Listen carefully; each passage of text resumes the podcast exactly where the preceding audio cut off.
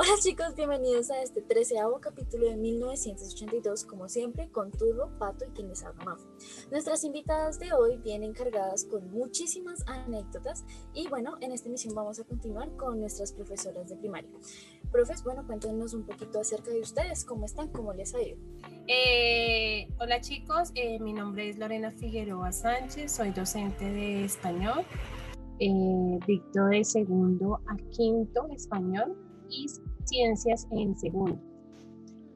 Eh, bueno, yo estudié licenciatura en lengua castellana y francés, llevo ocho años como docente en diferentes colegios. He estado pues muy contenta de, de la labor que estoy haciendo como docente, he aprendido muchísimo de los estudiantes y bueno, he pensado también muchas cosas para mi vida.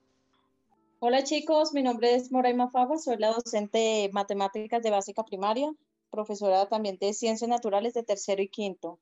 Tres años en el colegio, feliz de pertenecer a la familia mayotista, con muchas ganas y siempre con muchos deseos de aprender.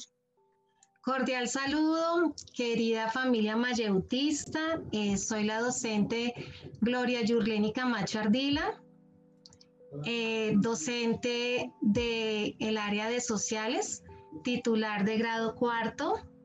Tengo 17 años de experiencia, 12 años en la institución, laborando con estudiantes de preescolar, primaria y algunos grupos de secundaria.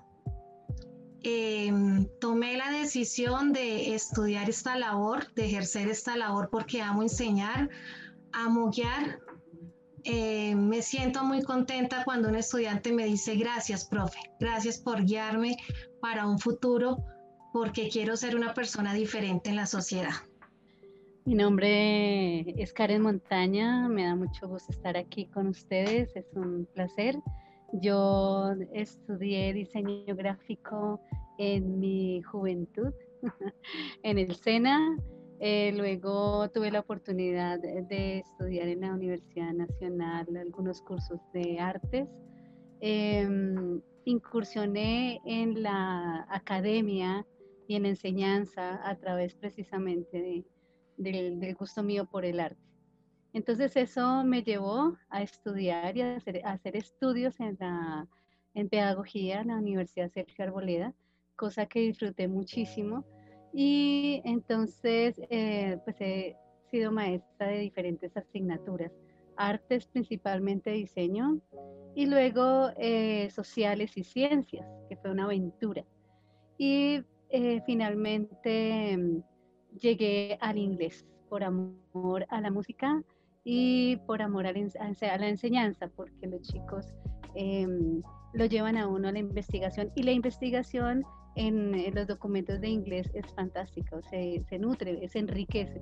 Entonces inicié mis estudios en la Universidad, la UNAD, Universidad Abierta y a Distancia, en la licenciatura eh, de lenguas extranjeras con énfasis en inglés. Estoy en octavo semestre.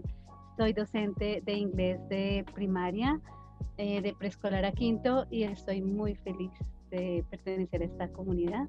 Gracias por su invitación.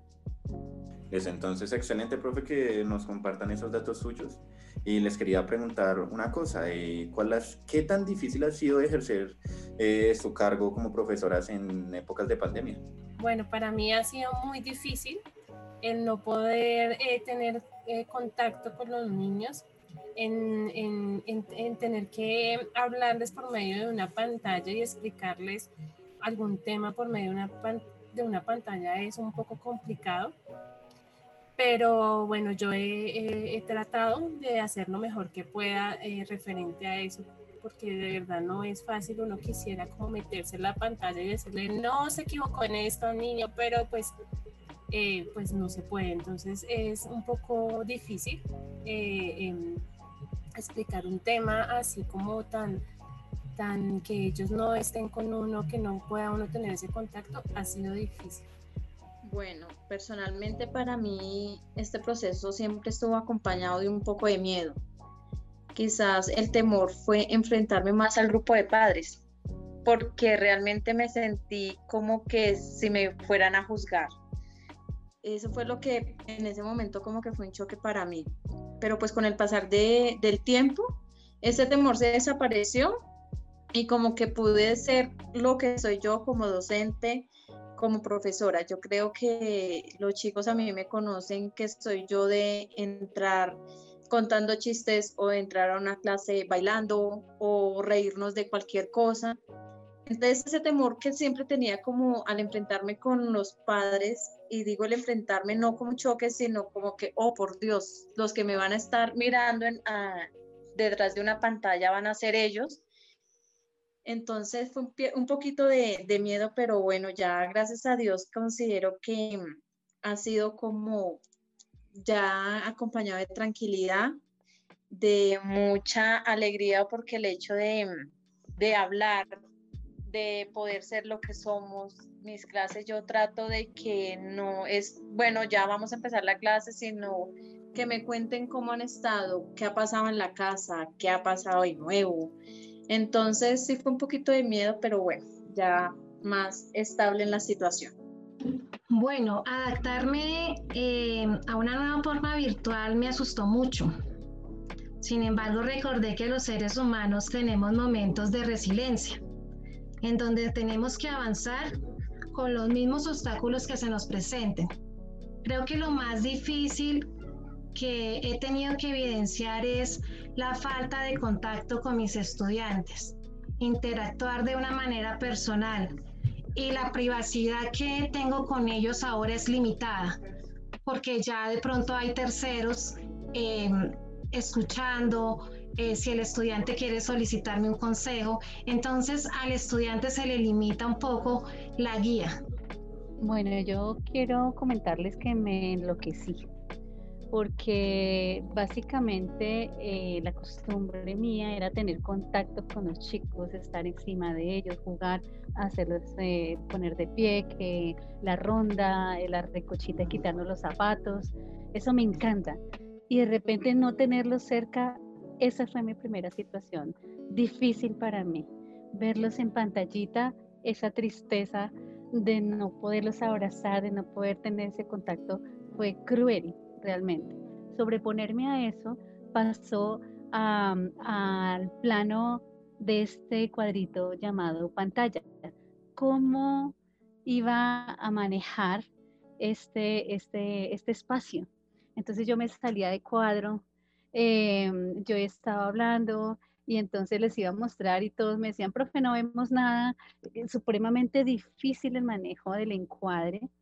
Eh, entonces yo siento que, eso fue como todo tan atropellado y tan, tan, tan de que toca ya, y nos tocó a todos, desde los más altos directivos hasta, hasta yo creo que la señora de los servicios generales, a todos esto es una locura. Entonces tuvimos que comenzar a sobrepasar esos obstáculos y siguiente paso, las guías y el trabajo en clase. ¿Cómo, cómo hago una guía para que los chicos lo hagan? Entonces, eh, yo, yo, perdone la expresión, pero eh, yo me desmandaba, entonces yo mandaba una super guía y los niños no la podían leer.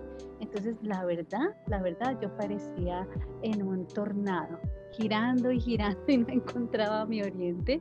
Yo duré así tal vez un mes. De hecho, necesité orientación de mis detectivos porque estaba loca.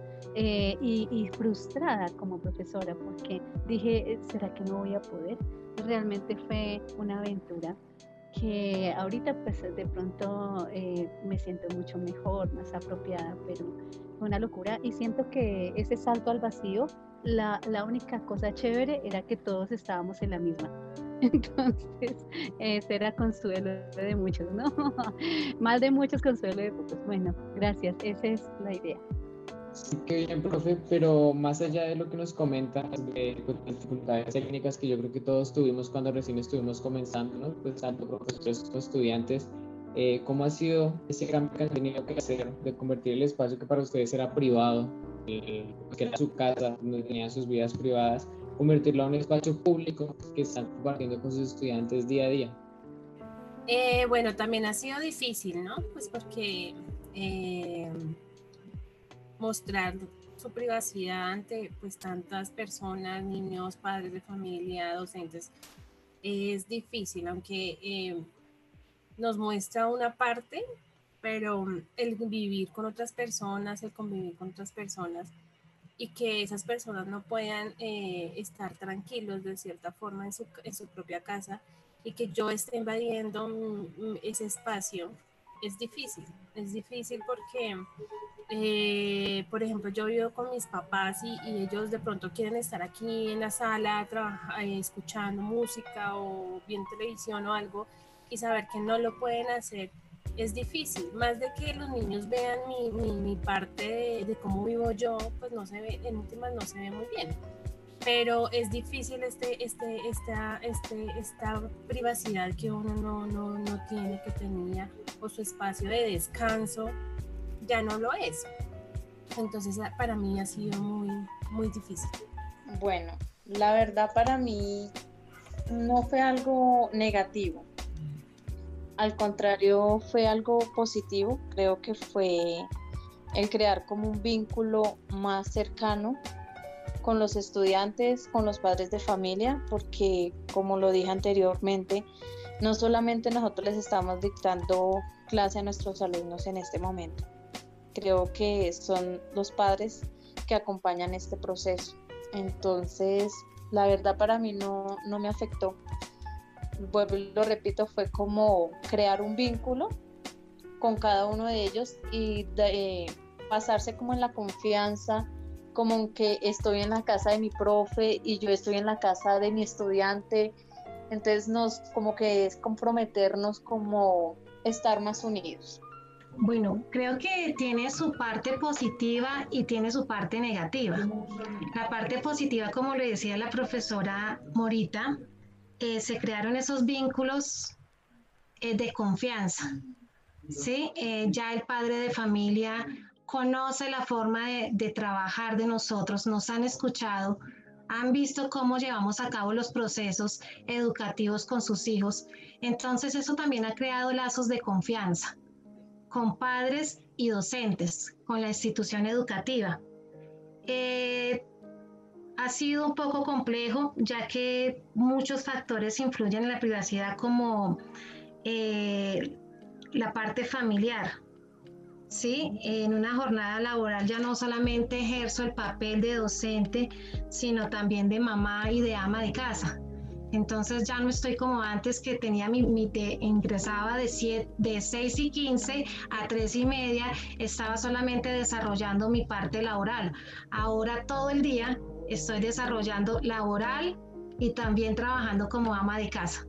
¿Sí? Entonces, de pronto eso ha sido lo, lo, complejo en esta situación. Ok, el cambio, el cambio, y estoy de acuerdo con, mis compañeros, el cambio ha sido eh, abismal. Eh, yo tuve que reestructurar mi habitación eh, porque de repente, precisamente en primaria, si ustedes asisten a, a las clases, se dan cuenta que estamos llenos de material, eh, gorritos, eh, en fin, de muchas cosas y al final del día mi cuarto terminaba de cabeza eh, y no sabía dónde estaba, entonces tuve que reestructurar y hay una cosa muy particular, cómo, cómo se comienza a invadir, se comenzó a introducir toda la parte laboral en donde uno duerme, ¿sí? Entonces tuve que crear una división entre donde el lado que yo duerme, por, por más que sea mi habitación, el lado donde yo duermo y aparte el lado donde yo trabajo. Entonces, eso fue, eh, incluso llegué como a sentirme enferma un poco eh, por esa confusión. Mm, la, la, cuestión del espacio, eh, claro, hay que mirar la parte de atrás de mi cámara, cómo está. En mi casa, mis padres, nosotros somos del Tolima y la gente del Tolima habla duro, habla fuerte. Y entonces mi papá cuando contesta las llamadas, entonces aló y, queda en, el audio, queda dictando la clase también. Eh, ellos a veces, lo que dice Lorenita es cierto, eh, concientizar a la familia de que estamos nosotros en clase, eso genera un poquito de roces em, que después tocó, bueno, con amabilidad, papá, bajarle la voz, papá, esto. Y, y, el señor que está afuera gritando, los aguacates, la mazamorra, bueno, en fin, esas fueron cosas que ya tocó tomarla un poquito con calma y con tranquilidad. Em, la cuestión de, de, estar sentado todo el día en clase es agotador, es agotador. Y eh, pues yo afortunadamente mi hija ya es mayor y, digamos que no tengo, pero igualmente hay que ir a hacer almuerzo, hay que hacer desayuno, hay que correr acá, allá y, y falta el ejercicio y la parte física mm, comienza a afectar. Entonces la parte de, los tendones, de las, piernitas, en fin, eh, no crean, ese cambio es, es fuerte. Pero lo que comenta Yurleni es increíble el acceder a las casas, al hábitat de mi estudiante fue increíblemente novedoso y maravilloso. Conocerles cómo viven ellos, ellos van y sacan la ropita y van y sacan el juguete y nos muestran, es algo, una cantidad de recursividad que no teníamos antes. Entonces, eh, tanto positivo como negativo, eh, comenzamos a equilibrar eso. Eh, profe, ya que estamos hablando un poquito sobre lo privado y pues no sabemos si ustedes tengan hijos o no, pues para ustedes, ¿cómo, cómo ha sido esa transición de ser docentes de primaria, pues con todo esto de la pandemia y teniendo en cuenta factores como pues en la casa, lo que decía la profe Karen, que la bulla, que los hijos y pues otras actividades que ustedes realizaban en su espacio privado? Eh, bueno, pues yo no tengo hijos, eh, como les estaba diciendo, pues yo vivo con mis papás. Entonces, eh, es difícil, es difícil, es complicado. Eh, lo que les decía, una invasión, lo que es la profe Karen, una invasión de, de, espacios. Entonces, pues uno tiene que estar como en todo un poco, como prepare clase, dicte clase, haga el almuerzo, el desayuno, que una cosa que tiene que salir, que esto, y a veces se va el tiempo en muchas cosas y, y, y, casi el 90% le estamos dedicando al trabajo, ¿sí? Y se ha perdido como esa parte de, de los espacios que uno tenía antes. Como dijo la profe Yurleni, uno trabajaba de 6 y cuarto a 3 y media y ya se, se desconectó totalmente del colegio. Pero resulta que en este caso, en, esta, en, esto, en esto que estamos viviendo ahora, no pasa igual, o sea, todo el tiempo los papás ni siquiera respetan los espacios eh, ni la hora porque ellos quieren estar todo el tiempo en contacto con uno que ya ni siquiera eso tenemos ese, ese espacio de, de descanso, de, de privacidad, de, de, desconectarse un poco del trabajo. Entonces, es difícil, es complicado esa, esa parte y pues involucra y pues uno, uno eh, eh, con, esta, con estas actividades que uno tiene que hacer, que los videos y eso, también está involucrando muchísimo a los papás, o sea, en caso de mis papás, uno tiene que involucrar a todo el mundo, en, los miembros de la familia, porque eh, que tengo que hacer el video para los niños, de, por ejemplo, de el que hicimos del English Day, entonces, ¿quién me va a hacer eso? Pues yo sola no lo puedo hacer, entonces, venga papá, ayúdeme, o venga mamá, ayúdeme, entonces, también estamos involucrando en nuestra labor, en nuestro, en nuestro trabajo a los miembros que, con los que vivimos. Igual que la profe Lorena, no tengo hijos.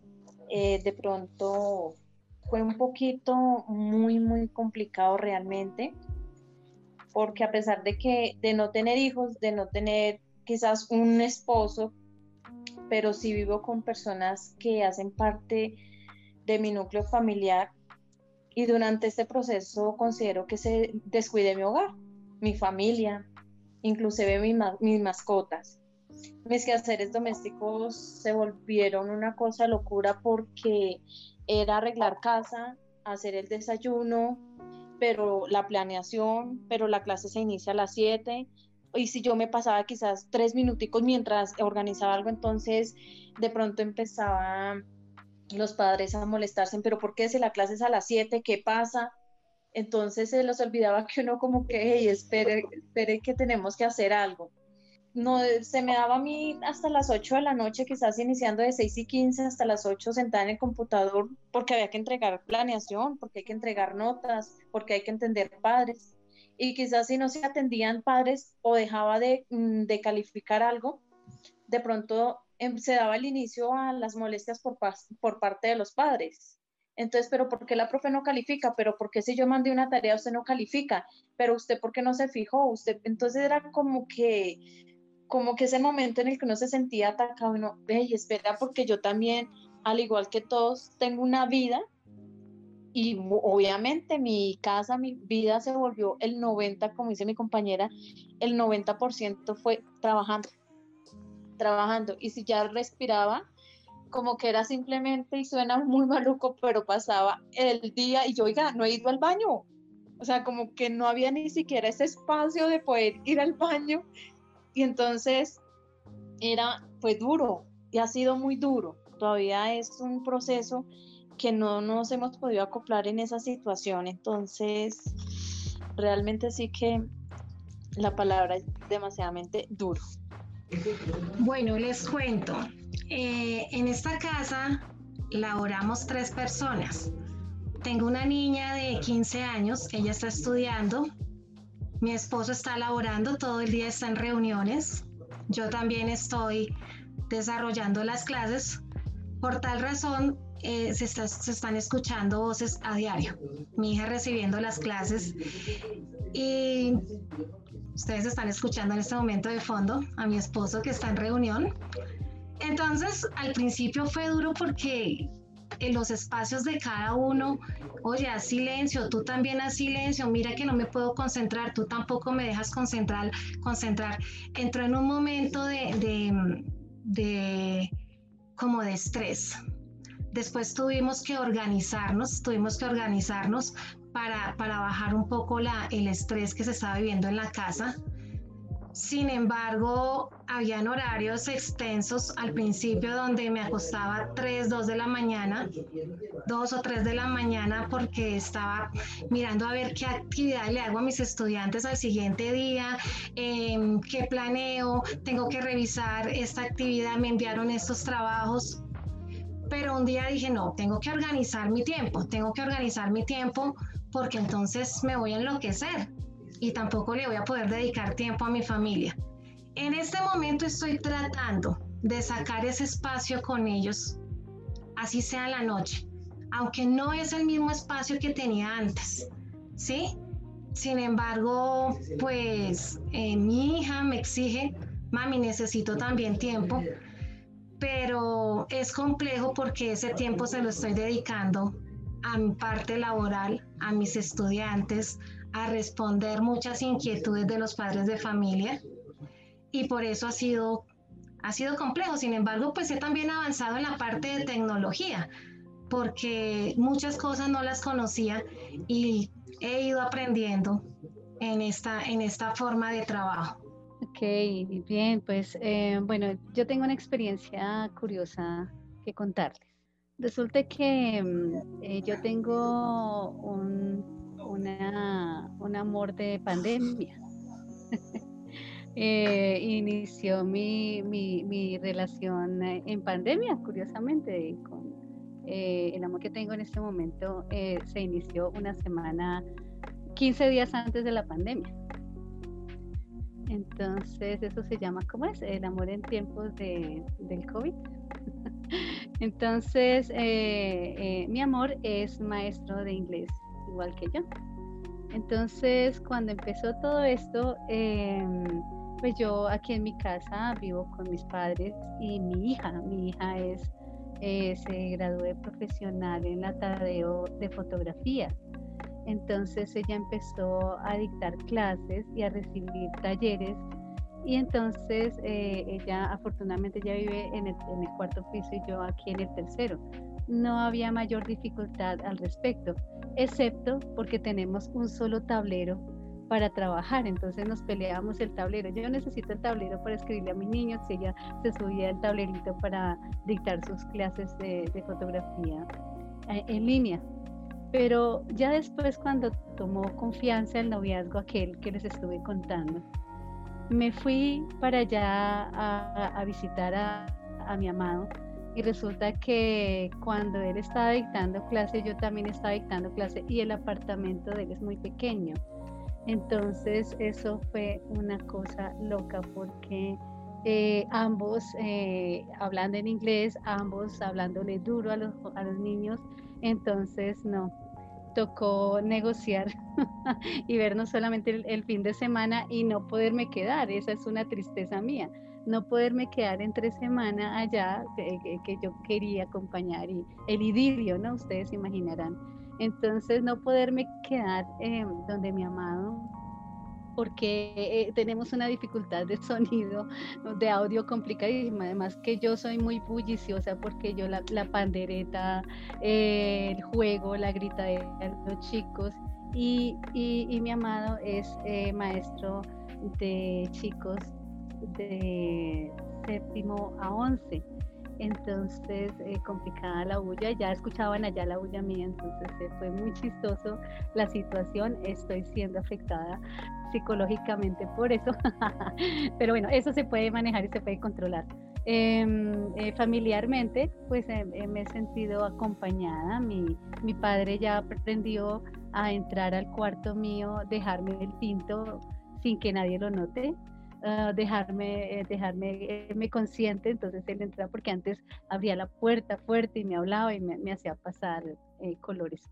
Pero es una, son anécdotas muy curiosas y la familia empieza a comprender. Y mis padres me decían, vea, yo nunca la había visto a usted dictando clase. ¿Usted cómo enseña? Es, eso, fue, eso fue algo extraordinario, porque nuestra familia nos conocía en la faceta de hijos, padres, pero de maestros, ¿no? Y ya con este, esta situación, entonces ellos como que también al lado toman la clase y dicen, mira, usted trabaja muy duro. Ah, entonces uno dice, ah, es que usted no se imagina cómo trabajaba yo.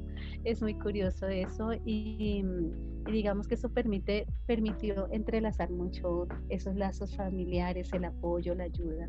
Ellos le ayudan a uno mucho los materiales, en fin. Ha sido para mí muy positivo y bueno, chévere contarles esa curiosidad. Ok, excelente eh, recuerdo, pero eh, ¿a ustedes qué fue la anécdota que más les impactó en la pandemia? Así, cosas divertidas, cosas raras. ¿Qué, qué anécdota fue? Eh, uy, pues uno vive muchas anécdotas, pero no de parte de pronto mía hacia ellos, sino de, de los papás y los niños hacia uno. Por ejemplo, yo eh, me acuerdo que yo estaba dictando clase con segundo y, de repente un niño se atacó a llorar. Yo veía que estaba llorando, llorando. Yo le dije, ¿qué le pasó? Entonces cogió y dijo, es que mi papá me pellizcó. Entonces, pues imagínese, uno pues en plena clase, todos los niños se quedaron sorprendidos, los papás también. Entonces, eh, uno ve que, que, en esto pues uno se da cuenta de muchísimas cosas, o sea, son muchas cosas las que se dan cuenta, o el papá sale en pijama, o, o, o la mamá está por allá diciendo groserías hablando con otra persona, o sea, se, se evidencian muchas cosas que uno dice, Dios mío, o sea, ¿cómo son? Y uno ahí dice, así son los niños, son exactamente como los papás pero pues uno, se, uno vive muchas cosas, muchas cosas y aprenden también muchas cosas. Los niños lo hacen reír muchísimo cuando uno está dictando clase. Eh, les le enseñan a uno al principio. Yo, yo era muy cerrada como de tecnología y, y, ellos mismos tenían la facilidad y me enseñaron, me enseñaron a utilizar Zoom y decían, profe, mira, y a mí me daba un poco de vergüenza pues porque pues se supone que yo debo saber un poco más que ellos, pero no, resulta que ellos sabían más que, que yo y, me enseñaron muchas cosas y, y, a mí me da risa y me acuerdo de muchas cosas y me da mucha risa. Digo, bueno, esto no, no, es, no fue tan malo, pero porque hay muchos aprendizajes y quedan muchas cosas positivas. Bueno, anécdotas. Pues es que como dice la profe Lorena, cada día que nosotros estamos tras la pantalla, se viven cosas con ellos. Quizás de parte de uno también, que yo explicando y mi perro ladra y como que me pensé que había desactivado el audio y resulta que yo le estoy diciendo, no, toma silencio, que tienes el micro, ay, qué pena. O sea, cosas como esas quizás han sido más por parte mía. De pronto también cuando uno les pregunta a ellos, eh, amor, que tú faltaste porque estás enfermo, algo así. No, profe, la verdad es que Resulta que me vine de paseo y entonces no alcanzamos a llegar. Entonces la mamá o el papá empiezan, ay, no diga eso, y como que obviamente se alcanza a escuchar, pero yo creo que nosotras en esta labor todos los días vivimos de muchas anécdotas y no nos alcanzaría el tiempo para contar cada una de las cosas que nos produce risa. Eh, son graciosas las cosas que hacen, las cosas que se escuchan en la casa de ellos, eh, los comentarios, cosas así. Entonces yo creo que todavía nos faltan por vivir muchas anécdotas. Bueno, eh, a ver, cuando estoy dictando la clase y mi gato piensa que estoy peleando con Isabela tal vez, entonces mi gato empieza a maullar duro o empieza al, lado de mis piernas a molestar y que se quite, por favor, que se quite, que me deje dictar la clase. ¿Sí? Esa es una situación que me ha pasado. Otra situación, eh, un día haciendo el almuerzo dejé quemar las ollas, estaba dictando clase y se me quemaron las ollas, entonces por el olor dije, ay no, dejé quemar el arroz. Se me pasó porque estaba dictando la clase. Otra situación que me pasó. Eh, ¿Qué otra situación? Estaba en una reunión con un padre de familia y mi hija abrió el closet y yo no quería que vieran esa parte de privacidad mía y el padre estaba viendo mi closet por dentro. Y no, qué pena, papá, discúlpeme. No, no, no, tranquila, entendemos la situación. Entonces, siempre son situaciones complejas de, de que está abierto para los padres de familia la privacidad de la casa. Bueno, eh, las anécdotas, tengo muchas, eh, pero quiero dar como las más relevantes. La primera, que se me olvidó la clase. eh, a uno se, le, se, me, se me fue, se me blanqueó el cerebro, yo bajé, eh, terminé con tanta energía de la segunda clase que se me olvidó la tercera. Y yo bajé a almorzar con mis padres y dije, ay, ya y comencé a contarle las anécdotas a ellos póngale cuidado cómo me pasó la, la situación. Entonces yo le escribí a mi Cordy, porque nosotras somos así como muy cariñosas con nuestras compañeras, nos enviamos mensajitos, nos enviamos que te vaya muy bien en tus clases y le envío un, un mensaje muy bonito de, de reflexión a la Cordy y mi Cordy enseguida me devuelve y me dice, Karen, ¿dónde estás que tus hijos de segundo te llevan esperando 15 minutos? Y yo salí, dejé ese almuerzo ahí botado y yo como así que tenía clase y subí y pues eh, eh, eh, lo único que acaté decir fue, no, que se me fue la luz, Dios mío, no pude, ¿sí? Pero, pero qué vergüenza, si uno dice cómo se le blanquea a uno la mente, no pierde la noción del tiempo. Y, me, ocurrió eso y me dio una gran vergüenza con los estudiantes, con los padres y los niños muy preocupaditos, muy juiciosos. Otra, otra curiosidad fue que se me cayó una niña de quinto grado en clase y yo no pude aguantar la risa. El problema no fue que se cayó, el problema fue que yo no paraba de reírme porque se cayó muy chistosa, se llevó todo, eh, además que atrás es, es eh, Luz Ángela compañeritas, eh, atrás de ella estaba la mamá, el papá en, trabajo, teletrabajo y también los tumbos, o sea, eso fue un desastre. Entonces yo no podía de la risa y, pues me dio pena porque uno se supone que no como profe tiene que dar ejemplo. Y entonces yo tuve que cerrar y poner una canción rapidito y niños vamos a cantar esa canción, pero yo no podía porque la niña fue estrepitosa la caída de, de Los Ángeles. Y la, tercera anécdota sí fue hasta peligrosa. Resulta que, que, yo les dije, yo dije a los niños, no sé si se acuerdan, profes, que estuvimos jugando a las señales. Entonces, quien tenga preguntas se pone algo en la cabeza.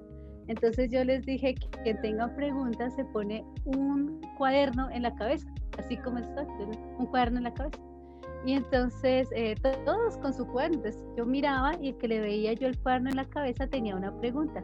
Pues ha pasado el papá de un niño de cuarto y le ha dado un manotazo, volándole el cuaderno a lejos y diciéndole, ponga cuidado en la clase, usted siempre jugando, ¿qué dirá la profesora?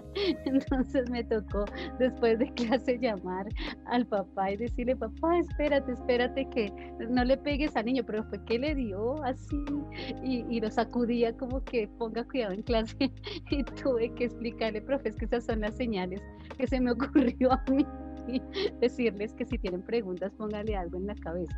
sea, eso, eso, eso dentro de, dentro de tantas anécdotas como el, que nos pasa siempre el micrófono cerrado, de que se pasa la gata por enfrente, todos me conocen la gata mía que se la pasa enfrente, en fin, eh, pero eh, los papás hay que ambientarlos en primaria específicamente a qué estamos jugando con los niños para que no los regañen. Yo los pongo a correr, vayan y busquen, vayan, escondan cosas y a veces los papitos se ocultan. Esas han sido mis anécdotas. Sí, yo creo que han pasado muchas cosas en todas las clases ya que hemos tenido. Siento que tampoco nos alcanzaría el tiempo pues para comentar todo lo que pues a todos nos ha pasado, ¿no? Que no nos damos cuenta porque no estamos acostumbrados a todo esto que está pasando. Bueno, y ya más hablando de, pues, de la situación actual que estamos viviendo, ¿qué opinan ustedes sobre la, sobre la nueva normalidad en la que estamos? Bueno, pues eh, después de haber atravesado tantas dificultades, tantas cosas, eh, pues ya uno se va adaptando a esta normalidad. Y pues en parte es buena, pero en parte no es tan buena, porque eh, digamos, los, hay papás que han estado más pendientes de sus hijos que antes, pero eso también ha, eso también ha dificultado esos procesos de estos niños porque los papás eh, quieren hacerle todo. Entonces esto ha sido difícil, ha sido difícil saber realmente cómo son los procesos con los niños, pues porque sabemos y, sabemos que en muchos casos pasa que los papás les están haciendo todo. Es más, uno cuando está en clase le, escucha a papá cuando le pregunta a un niño, ahí el papá le está diciendo la respuesta. Entonces esto ha sido, esto es un poco grave porque cuando regresemos, ahí vamos a darnos cuenta de, cómo está realmente el proceso de cada niño, porque los papás quieren hacer todo. O sea, yo creo que ellos son, están más emocionados que realmente los niños.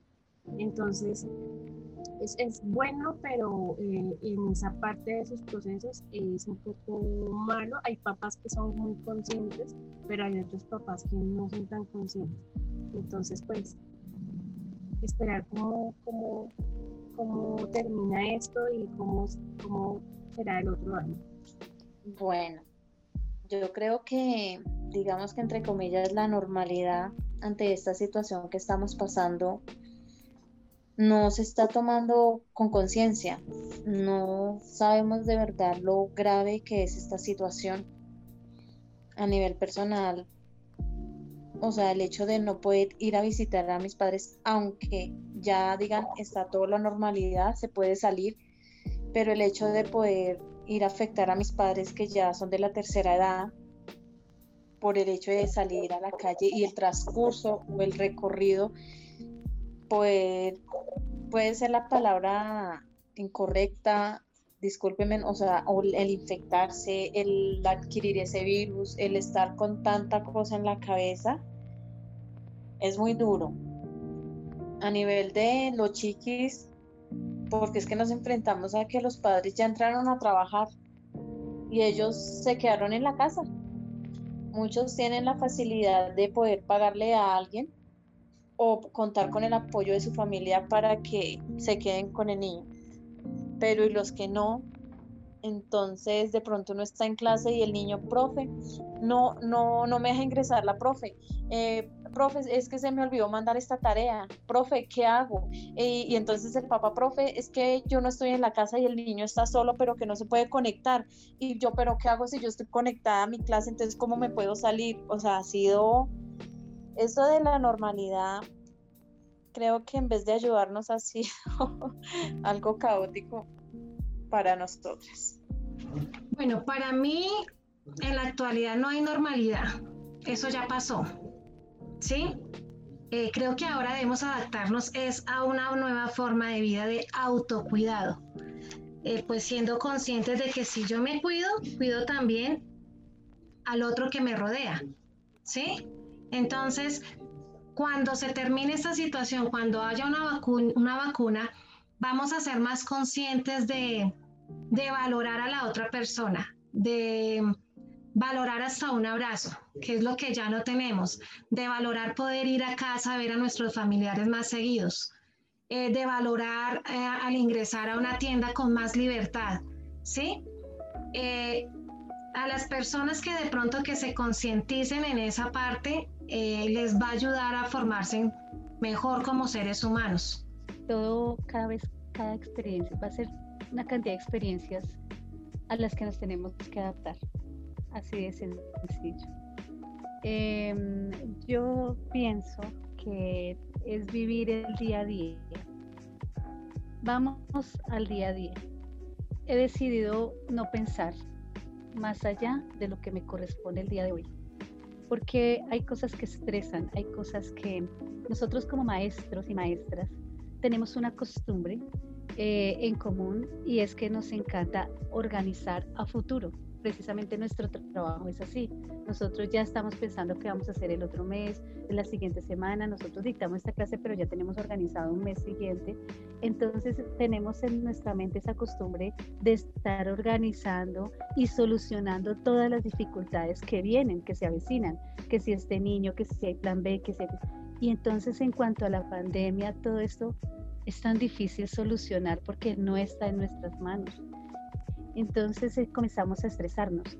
Em, cuando yo comencé a pensar en eso, yo veía, por ejemplo, hay, un, hay unos reportajes del colegio gimnasio Los Arrayanes, que es como el ejemplo del colegio en alternancia. Y de pronto si ustedes ven el video, es un colegio muy estructurado que tiene eh, la parte de restaurante ya definida, la parte donde los chicos van a compartir ya señalizada, em, pero aún así se diera toda esa infraestructura. Es un estrés porque la parte afectiva de nosotros como colombianos no se puede controlar tan fácil. El abrazo y menos en primaria. Tal vez en bachillerato los niños son un poquito, los muchachos más distantes, se me hace a mí pero en primaria los niños son tremendamente afectivos y ese rechazar, no, no, no, quédate allá, es complicado. Em, entonces, como la alternancia ya viene siendo una decisión del gobierno en la parte del, del Ministerio de Educación y de parte de los padres, pues la verdad, yo me limito a hacer lo que hoy me corresponde hacer bien hecho y planeo mi siguiente semana y lo disfruto si de repente me corresponde ponerme un overol, un traje, una, una máscara y todo eso, tendré cuidado. A mí me da susto porque vivo con mis padres y ambos son mayores de 68 años. Le da uno susto, por supuesto. Pero entonces, eh, conservar la buena energía, eh, la fe, eh, hacer las cosas bien, ser cuidadosos en cada momento y, no pensar en algo que no podemos resolver ahorita.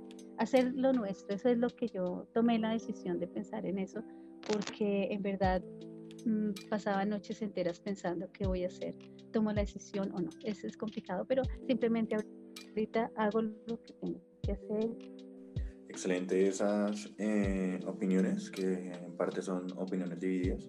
Eh, y además cabe resaltar su trabajo de planificación, porque en lo personal sé lo que ustedes tienen que hacer, planificar las actividades del mes, las tareas del otro mes, en la semana que van a hacer y todo eso, y es bueno resaltar esas partes. Pero ya para finalizar, ¿qué reflexión nos, nos dan o qué reflexión nos comparten? Bueno, pues todo, con todo esto que hemos vivido a nivel mundial, se puede decir, porque esto no es uno sí, otros no, sino ha sido a todos, nos ha afectado. Lo primero es, es el compartir, la importancia de compartir con los demás, eh, de escuchar a los demás, de interesarse por esas personas que realmente uno no, no tiene muy presente el, el, de que tenemos que cuidarnos y, lo que decía la profe y cuidar a los, a los otros. El de, el de, em, el de estar más en familia, más, eh, más compartir en familia. También em, el de ahorrar, porque esto, esto ha sido difícil, el valorar, valorar el trabajo y las cosas que tenemos, es importante tenerlo muy presente porque creo que esto es una gran enseñanza. Bueno, yo creo que podrías dar dos reflexiones y es una a nivel personal y es el aprender a valorar a las personas que están a nuestro lado, dejando de lado el orgullo, el odio, la rabia. Quizás uno se llena de pepitas, como le digo a los niños, por cosas tan simples y en, una, en un cerrar y abrir de ojos todo, toda la vida nos cambió. Ya no podíamos abrazarnos, ya no podíamos irme a tomar un café con la persona que me decía, ay, tomamos café, y yo, ay, sí, después, ay, dejé, para, para después, para después. Y quizás ese momento en que yo digo, y esa persona que tal vez le, le dije después, por culpa de lo que está pasando, ya no está en este mundo. Entonces es como aprender a valorar de verdad y no dejar pasar las cosas para mañana. Creo que ese momento también de, de decir un te amo, un te quiero, un abrazo, un hola, ¿cómo estás? A pesar de que tengamos dificultades y me caigas mal porque es que pues es que nosotros no somos monedita de oro, pero es dejar de lado todas esas cosas negativas y aprender a valorar lo que tenemos a nuestro lado compañeras, familia, niños, vecinos. A nivel profesional, es compañeras de verdad que personalmente es el sentir que esta profesión es hermosa, pero quizás es la más juzgada, quizás es la más que creo que durante esta pandemia, yo creo que si hicieran un estudio de qué profesión fue más juzgada, somos nosotros los docentes. Y mis lágrimas no son porque, porque quizás de verdad nosotros también no somos perfectos y cometemos errores y pero es de pronto esta reflexión es como de pronto a los padres y no solamente a los del Instituto Mayéutico no sino a nivel de Colombia nosotros no somos perfectos nosotros somos seres que sentimos, seres que si me mandaste un mensaje con tonos que usted no sabe, eso duele. Porque es importante también ponernos en los zapatos del otro. Nosotros quizás muchas veces nos poníamos en los zapatos de ustedes, padres de familia. Le toca duro porque es una madre soltera o es un padre soltero o son padres separados pero no todos, porque gracias a Dios yo creo que, que conmigo han sido un amor, pero sí quizás he presenciado cosas con mis compañeras, con mis compañeras de los otros colegios que han sido atacadas y son juzgadas allá crucificadas y allá como que ve y espera un momentico, yo como que también necesito defenderlo, entonces es eso, de pronto ponerse en los zapatos de nosotros los docentes, que nosotros quizás pasamos 10, 11 de la noche planeando para mañana, es en este momento que digo yo, no he planeado el simulacro de la evaluación de mañana, pero lo tengo que hacer. Entonces es más que todo eso es, bueno, tanto para allí para acá, valorarnos. Eh, me dejó muchas enseñanzas o me ha dejado muchas enseñanzas esta situación de la pandemia. Y primero es que los seres humanos somos vulnerables. Eh, pasa a un tercer plano el estrato social en nosotros. Pasa a un tercer plano los beneficios materiales que podamos obtener. Mm, los seres humanos tenemos mucha soberbia porque creemos que somos seres superiores. Pero viene, viene esta, esta pandemia y reargulle todo esto que hemos pensado.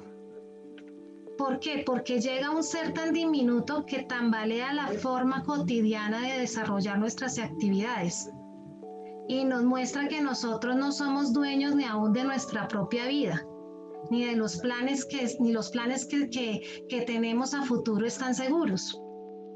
Entonces, eh, esta pandemia también nos lleva a reflexionar a no pensar individual, sino también pensar en el bien común, pensar en el otro.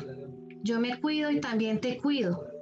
¿sí? A valorar la vida de nosotros mismos, a valorar la vida de quienes nos rodean, adaptarse a nuevas, a nuevas situaciones, eh, a no quedarse paralizado ante esas situaciones, sino mirar la forma de cómo, cómo estrategias, cómo voy a seguir adelante, qué voy a hacer, eh, cómo doy un paso más allá, ¿sí?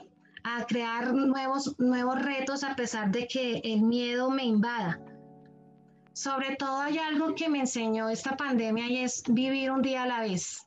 Hay una canción cristiana que menciona mucho esta parte. Vivir un día a la vez es encomendarle a Dios tu presente y tu futuro. Y eso te da la seguridad que cuando venga el día, el día malo, si viene el miedo, te va a dar la alternativa de poder tener confianza en ti mismo y en Dios. Bueno, mi, reflexión, tengo, tengo una, una reflexión importante en cuanto a, primero, me demostré que yo, que yo fui capaz. Sí, eh, realmente me veo eh, al sol de hoy y ustedes eh, pudieron disfrutar de, un English Day que, que, realmente yo no sabía cómo lo íbamos a hacer. No, no tenía ni idea porque eh, uno dice, y, con los niños allá y yo aquí, y, cómo, vamos a hacer, eh, eh cómo tengo contacto con los padres, cómo pero, pero poco a poco eh, fui dándome cuenta que yo no estaba sola. conté con mis compañeras de trabajo y me sentí tan acompañada y, me iba motivando cada vez más y eso es algo que, que, siento que nos demostramos que somos capaces, pero en comunidad, que no estamos solos. Esa primera cosa es maravillosa. No estamos solos, tenemos a nuestra familia, miren, aquí ellos trabajan con nosotros, nos apoyan y nuestros compañeros que a pesar de que estamos aquí en el cuadrito, nos estamos llamando, que necesitas, en que te puedo ayudar, es algo increíble que yo he vivido en la familia eh, mayautista, no la he vivido en otro colegio. Yo les decía a mis compañeras, jamás mis compañeros han estado tan partícipes en mis proyectos. Este año me sorprendió por eso y, realmente me sentí muy feliz. Em, como segundo punto, eh, yo me hallo en los zapatos de un chico de 17 años, de 18 años. Me, me pongo en sus zapatos, ¿no? Entonces, ¿qué debo hacer? Si yo tuviera 17 años en este momento, ¿qué haría? ¿Qué no haría, chicos? Primero que todo, porque tengo el Internet a mi favor, tengo el tiempo a mi favor y no tengo que trasladarme a tantas distancias, perder tiempo en Transmilenio, de ir a la biblioteca, de pronto que me distraigan mis amigos. Tengo todo el tiempo, entonces primero me actualizaría, aprovecharía el tiempo de actualizarme. ¿En qué? Me actualizaría en tecnología, hacer cursos de tecnología, de artes, a participar en seminarios. Em, em, hay una cosa maravillosa es la lectura. Me actualizaría en todos los libros que me faltan leer, leer a Carl Sagan, em, leer todas las historias de, les recomiendo mucho Alejandra Pizarnik de Argentina, Julio Cortázar, en fin, es que son personajes increíbles que abren la mente. Imagínense ustedes si viviera Julio Cortázar en esta pandemia. Imagínate, profe, a Julio Cortázar ahorita. O sea, esto es un caldo de historias locas para Julio Cortázar. Entonces, eh, Kafka, en fin, esto es momento para disfrutar de la lectura porque está el momento propicio para eso. Y yo como maestra de idiomas, pues eh, aprendan muchos idiomas. Es que está el momento, el espacio. Pueden conectarse con Francia, con Australia, con tantos sitios, tantas cosas especiales que pueden ir aprendiendo. Hay una frase muy especial que quiero compartir de un neurólogo australiano muy famoso, ya falleció. Em, dice así, la vida, la vida nunca se vuelve insoportable por las circunstancias sino solo por falta de significado y propósito. Esa palabra propósito la usamos mucho en primaria. El propósito de mi vida, ¿cuál es? ¿Cuál es? ¿Cuál es el significado de mi vida? Ahora sí tiene, comienza a tener sentido, ahora sí. Entonces, comencemos a buscar un acercamiento hacia la luz. Yo no estoy hablando de una religión en especial ni en particular, estoy hablando de un acercamiento hacia la luz, hacia, la, hacia lo que tú sientes que sea luz y verdad.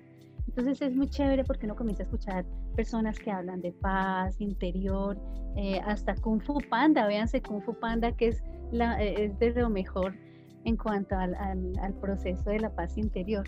Em, y finalmente, pues mi frase de siempre, seamos más inteligentes que la situación. No importa lo que nosotros estemos viviendo, detengámonos un momentico y seamos más inteligentes que esa situación difícil que nos está llevando de pronto, entonces no vamos a perder la cordura, sino que nos vamos a detener y bueno, ¿dónde está la inteligencia? Comienza a trabajarla, comienza a trabajarla. Y ahí te vas demostrando lo capaz que eres. Esa es mi reflexión. Eh, profe, muchísimas gracias por estar aquí con nosotros, gracias por todas esas reflexiones, todas esas palabras. Y bueno, saben que aquí son bienvenidos y muchísimas gracias. Y bueno, para todos nuestros oyentes, no olviden seguirnos en Instagram como 1982 raya piso y M raya piso.